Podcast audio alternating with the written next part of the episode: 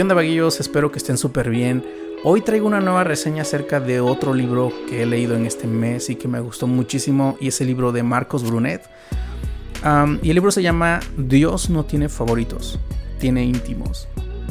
¿Por qué disfruté muchísimo este libro? Para empezar tengo que decirte que es una lectura muy corta, es un libro que te lo puedes terminar en dos horas y media o tres horas y media sin detenerte. Obviamente es muy bueno que vayas tomando apuntes, que digieras, que haya párrafos que tengas que volver a retroceder y leerlo hasta digerirlos bien y meditarlos bien en tu corazón.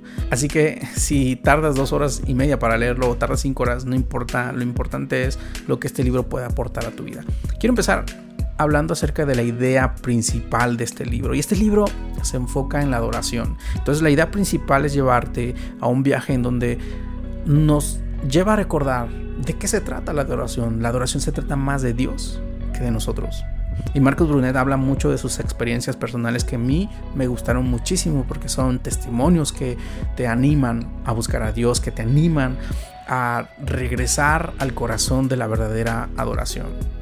Y por ejemplo, la verdad es que yo estaba entrando en una temporada en la cual escuchaba canciones que hablaban más de mí, que hablaban de me siento así, de quiero esto, quiero aquello, y me empezó a olvidar de que la adoración se trata de reconocer quién es Dios, de recordar quién es Dios y que desde tu alma tú siempre estés diciendo lo que Dios es para ti.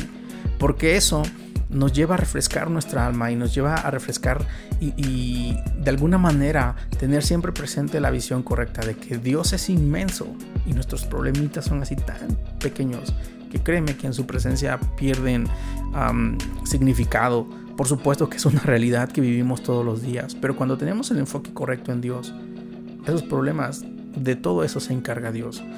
Pero este libro también me, me, me gustó muchísimo. Ahora voy a la aplicación personal.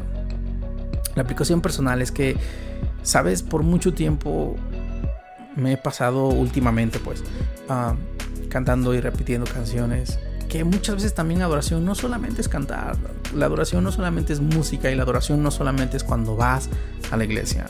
La adoración deberíamos vivirlo todo el tiempo en nuestras vidas, en nuestro cuarto, en la calle, en la iglesia.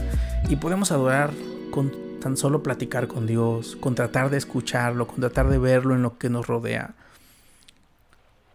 La adoración debería ser el motor de nuestro caminar cristiano. Porque cuando nos enfocamos en Dios, todo lo demás añade conforme a su gracia, conforme a su voluntad. Y este libro me gustó muchísimo porque nos recuerda todo eso y nos lleva de vuelta a eso. Pero también algo muy importante es que este libro habla un poco de la adoración profética.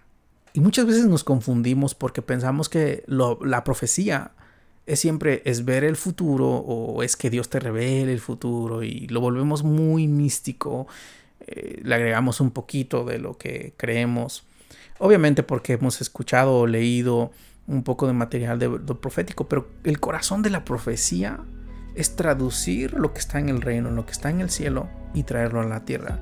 Y Marcos Brunet nos recuerda que ese es el corazón de la adoración.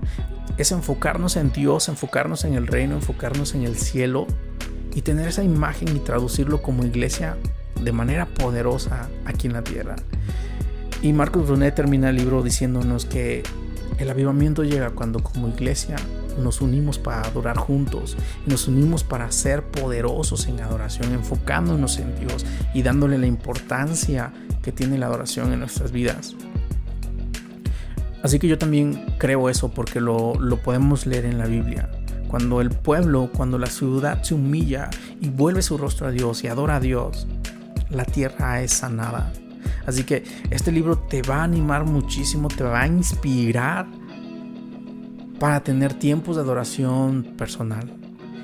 Y lo más importante, es que Dios no tiene favoritos. A veces pensamos que nada más se manifiesta en la vida de personas como Marcus Brunet y otros salmistas que Dios ha levantado y Dios los bendice y Dios los usa para traer esperanza, para traer inspiración, para traer ah, un renuevo espiritual en nuestra vida, porque es a través de ellos que el Espíritu fluye, pero también fluye a través de nosotros. Y debemos desarrollar esa intimidad con Dios, porque el corazón de Dios es eso, Él anhela tener íntimos, no favoritos. Disfruta mucho esta lectura.